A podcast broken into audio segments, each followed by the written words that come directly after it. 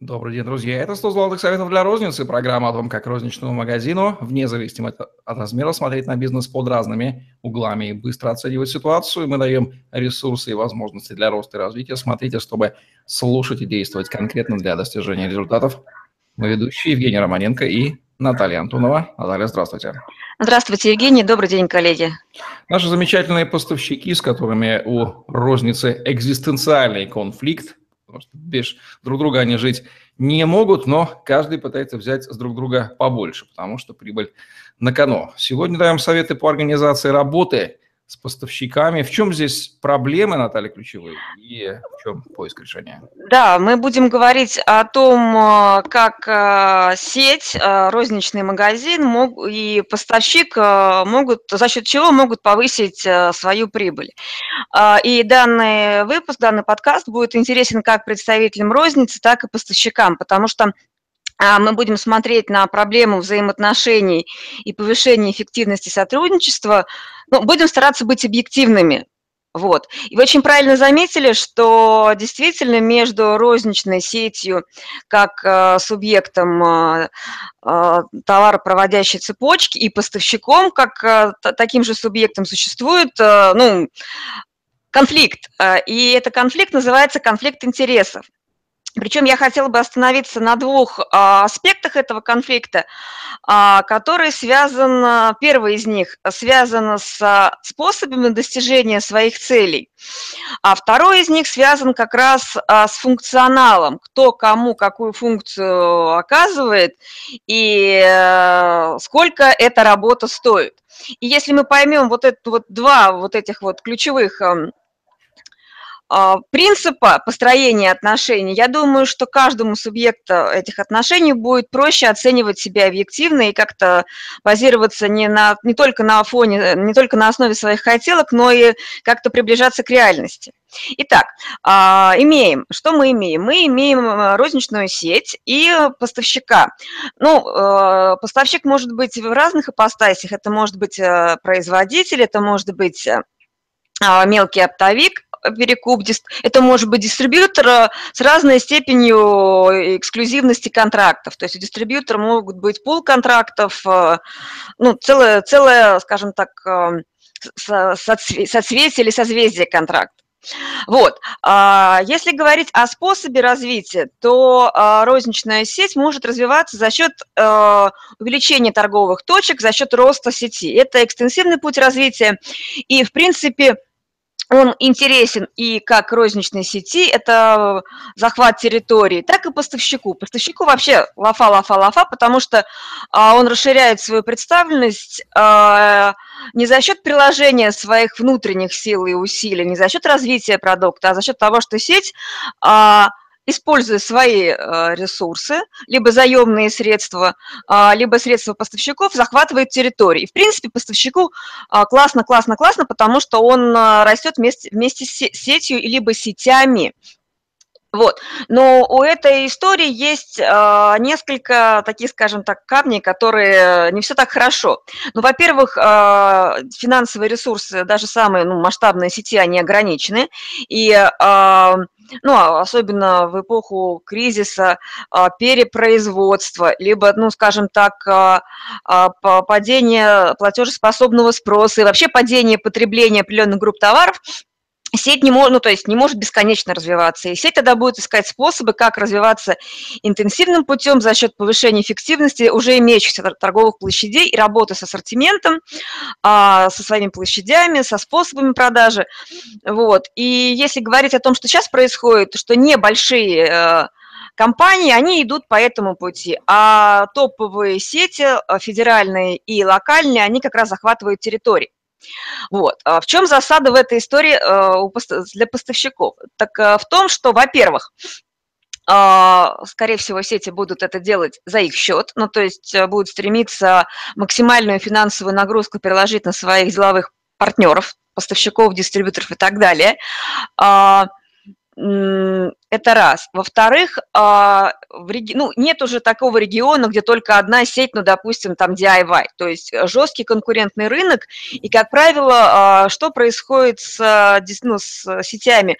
У них практически одинаковый ассортимент, ну, там плюс-минус по ходовым позициям, и начинается ценовая конкуренция, ценовая битва, одинаковый ассортимент, одинак... ну, то есть и вот демпинг по ценам.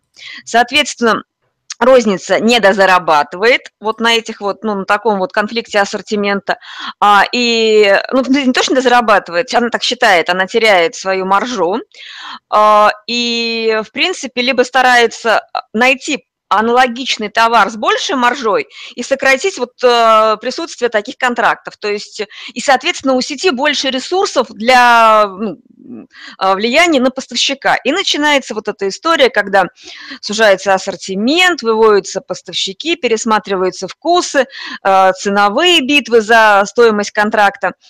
Ну, то есть это, в принципе, нормальный закономерный процесс. То есть получается, что это как замкнутый круг. А, какие могу дать вот в этом плане рекомендации? А, я э, э, вот э, для сетей что хочу сказать, для магазинов.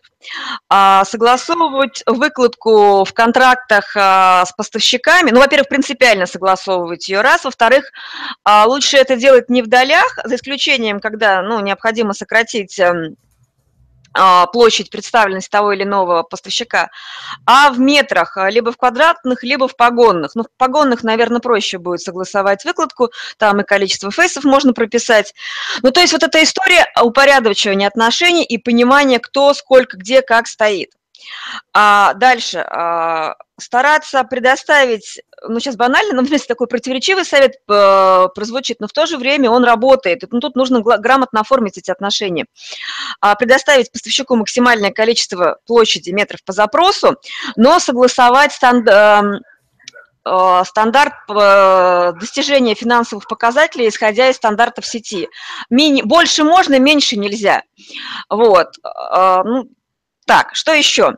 А, а, я бы еще рекомендовала работать а, как магазинам сетевым, так и поставщикам в рамках определенного согласованной ассортиментной матрицы по формату торговые точки в, рам в рамках товарной категории и формат выстраивать не только в рамках товарной категории и площади. То есть площадь – это не показатель для форматирования. Я бы брала критерий для форматирования – это а, как продается та или иная категория на конкрет, в конкретной локации, в конкретном а, окружении, с конкретным конкурентным окружением.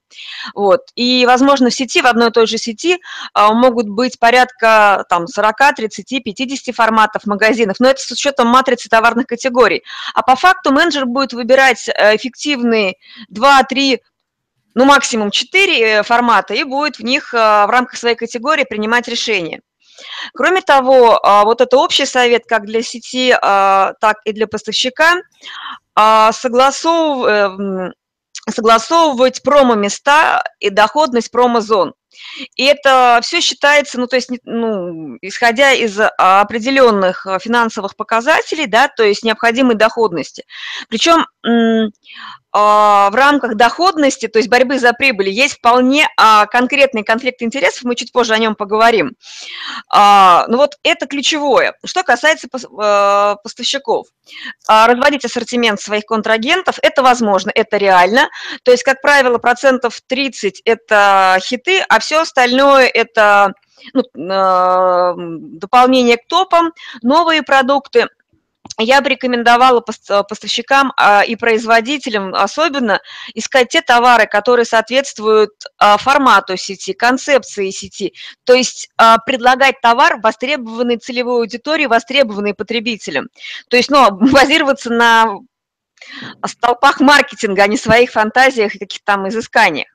Вот искать а, ключи, такие эксклюзивные контракты, эксклюзивные товары, отличительные способы продажи и быть готовыми поступиться своими внутренними стандартами, как вот выкладки, представленности, а э, договориться о том, как это будет, о стандартах конкретной сети, то есть э, быть более договороспособными не в плане стелиться ну, перед сетями, а четко а, понимать, что, где, как у вас стоит и почему, и свои стандарты адаптировать под а, реальность конкретного региона, конкретной сети, конкретной задачи, которую решает ваш контрагент. А, теперь, а, если говорить о финансовом конфликте интересов, не секрет, что есть товаропроводящая цепочка, да, вот, ну, у нас есть э, производитель, у которого есть себестоимость, есть его прибыль, э, есть э, логист, где э, есть э, сбытовое подразделение, и может быть э, дистрибьютор, э, ну, либо там тот, кто э, компания, которая помогает э, запаковывать, э, там, дорабатывать продукт, промоутер и э, сама торговая точка. Так вот, у каждого из этих э, звеньев товаропроводи... ну, торговая точка – это может быть одна единица, либо сеть. Так вот, у каждого из этих звеньев товаропроводящей цепочки есть ну, своя, свой функционал, во-первых. У этого функционала есть стоимость услуг, и, ну, то есть себестоимость этого, этого, работ, плюс прибыль исполнителя. Так вот, э, внимание, вокруг чего ведется битва за прибыль. То есть вот этот функционал, э, вот как раз за эти копеечки функционал ведется переговорный, ну, то есть разговор в переговорном процессе. Кто что делает, сколько это, за, сколько ты это сделаешь. А, и вот какие варианты сотрудничества между сетями э, и поставщиками, ну, там, дистрибьюторами и так далее. Первое – это прямые поставки э, от производителя а, под брендом под его брендом в торговые сети. И здесь как раз обсуждается, а, кто будет возить, куда будет возить, на склад, на чей склад, на, на РЦ а, сети или куда, или прям по магазинам. И вот у каждого этой услуги есть рублевый эквивалент. Так вот за этот рублевый эквивалент, э, за продвижение, за переработку и подготовку, ну, 3PL оператор, то есть как раз вот, причем дистрибьютор может быть этим 3PL оператором, если он может выполнять не просто логистическую функцию, но и функцию промоутера и э, подготовки к продаже. Так вот, за эти рубли, копейки и доли в прибыли ведется переговорная война или битва. Вот тут ничего личного, просто бизнес. И э, в переговорах мы спрашиваем, ну, выясняем, кто будет делать этот функционал, и какую долю получит партнер э, за выполнение этой функции. Кто лучше всех разговаривает, считает и понимает, что происходит, тот и получает эти деньги. А, кроме того, важно понимать, что второй способ взаимодействия – это работа через дистрибьютора, то есть, соответственно, часть прибыли и функционала может лечь на посредника. Если это ну, небольшая, допустим, сеть, а, то производителю, возможно, ну, там, выгодно отдать контракт дистрибьютору на регион или несколько регионов и обслуживать вот э, через посредника. Если у посредника есть потенциал выполнять эту функцию, эффективно и удовлетворять и э, производителя, и э, розницу, субъекта розницы. А, либо другой вариант, и сейчас его очень активно осваивают крупные сети, это производство товаров, ну и продажа товаров под торговыми марками ритейлера. Вот. Причем, ну, тут вполне понятно, что тут уже ритейлер у нас замахивается на прибыли производителя. То есть, и, в принципе, у кого силовое плечо э, больше, тот и получает э, ну, то есть это у, у каждого, скажем так, э, какой вопрос? А, наличие спо, ну, спо, возможности продать определенный объем товара и э, возможность э, сформировать эффективный портфель контрактов. Это и у ритейлера портфель контрактов, и мы оцениваем как эффективность каждого контракта, так э, в отдельности, так и совокупность. У дистрибьютора портфель контрактов и совокупность ассортимента и условий сотрудничества, и у производителя. То есть и все эти вот э, три субъекта, их может быть в принципе два без дистрибьютора, они как раз бьются за вот эту, за бюджет. И ничего личного, просто вот есть функция, стоимость и способность договориться на условиях, которые устроят, э, устроят ну, партнеров. Вот. Здесь аргументация и умение считать. Вот, но если очень, это, это если очень коротко, то никаких тут секретов нет, да, то есть тут э, понимание кон конструкции твоего рынка, твоей отрасли, понимание э, тенденций и прогнозов, и понимания, кто на конкретной территории, в каком формате, как работает, какие перспективы развития у производителя, дистрибьютора, у сетей, как это все происходит, это постоянный мониторинг и переговорный процесс.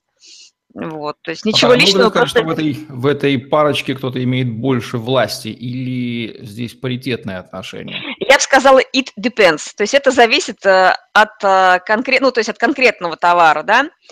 А, ну вот, допустим, мы можем взять, ну вот такую категорию, как э, товарную категорию, как сигареты, ну, предположим, там, в принципе, все украдено до нас. То есть есть несколько ключевых контрактов, это Филипп Моррис, это э, БАТ и, по-моему, GTI, если не ошибаюсь. То есть вот три контракта. Ну, то есть, ну, есть еще, конечно, Прима, но это вот не, вот не про это. И понятно, что как э, эти э, производители табачники борются за количество касс и за представленность, ну, то есть за контракт в сети, а, так и, в принципе, ритейл думает, как им, как им себя подороже продать, то есть вполне понятные ресурсы, кассовые боксы, то есть там все понятно, все, ну, то есть все считается и все прогнозируемо. Вот. Э, вот это один пример. Аналогичный пример э, в Кола и Пепси. То есть в каждой категории есть такие вот эм, а, ну, такие истории. Возможно, вдруг, ну, допустим, если мы берем а, молочную продукцию, либо другие, там, там, хлебная продукция, а здесь вот то, что попадает в ежедневную корзину раз, и то, что может быть связано со спецификой э, региона. Ну, например, Сарат, в Саратове порядка, если не ошибаюсь, 5-7 колбасных заводов. Там это дубки, это фамильные колбасы, это генеральские колбасы. Это вот я только три так вот прям вот с кондачка вспомнила. Саратовских колбас нет? Да, да, там еще это, ну, то есть если еще посчитать, там еще дофига. Очень-очень много, плюс, э, допустим, ну, э, есть э, московские бренды, это Стародворье, да, там Клинский, Мартадель, ну, то есть, то есть, ну, в принципе, тут вот вполне ограничена, то есть, ну, понятная история, но а, в Саратове, допустим, могут а, вполне внятные местные производители иметь больше власти, и они будут, допустим, дубки будут биться с генеральскими колбасами и с фамильными колбасами, ну, предположим, да, а на другой территории будет другая битва контрактов, будет, допустим, Останкино и Стародворье биться, вот в Пензе, допустим, это будет Черкизовский мясокомбинат, Стародворье, и там вот, ну, потом понаехали вот эти все саратовские колбасники и начали, то есть вот ну, то есть рынок немножко такой более конкурентный стал. А раньше пензенский вот мясо-птицекомбинат Черкиз, группа Черкизова занимал а, вот порядка, может быть, 10 лет назад долю там а, в количестве позиций было больше 60, ну, там, доля, а в товарообороте они занимали там, ну, там, 40%. То есть они разъехались по витрине, как вот как у себя дома, ну, смысле, вот, а товарооборот у них был уж не тот. И нужно было быстренько их поставить на свое место, чтобы они стояли как положено, то есть э, категории, то есть они категорию, ну, не то чтобы убивали, они мешали ей развиваться. И мы, конечно, вот тут с ассортиментом поработали, ввели много новых производителей, и витрина стала, конечно, более вкусной. Вот. А, то есть вот, допустим, в хлебобулочной э, продукции есть э, два таких мощных игрока. Это местные заводы, как правило, ну, это вот ну, как сказать, там, вот, допустим, хлебзавод номер два, там, хлебзавод номер четыре, там какой-нибудь там, ну, вот, э, московские заводы, прям такие известные есть. И есть местные пекарни, то есть это собственное производство хлеба. И я могу сказать, что там, где есть собственная пекарня, там вот эти заводы нервно курят в сторонке. То есть они работают на аудиторию пенсионера, ну, там, те, кто помнит вот эту вот всю историю сеянный дарнинский нарезной. Вот, но собственные пекарни – это высокомаржинальная история, которая интересна сети. И, конечно, она не очень интересна хлебозаводу и ту-ту-ту, но хлебзавод, а, он в той, ну, по, по большей части в регионах в той же паре.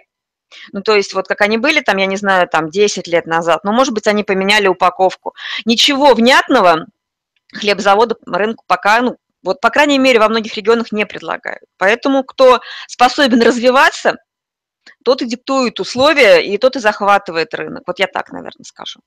Вот такие вот рекомендации и общие принципы работы розницы с поставщиками, находящимися в конфликте, в то же время не выживающими друг без друга. Вот Наталья Атолова в программе 100 золотых советов для розницы. Лайк, комментарий, подписывайтесь на наш YouTube-канал, чтобы не пропустить новые интересные видео с вашими любимыми экспертами. Удачи вам, всем пока. Пока-пока.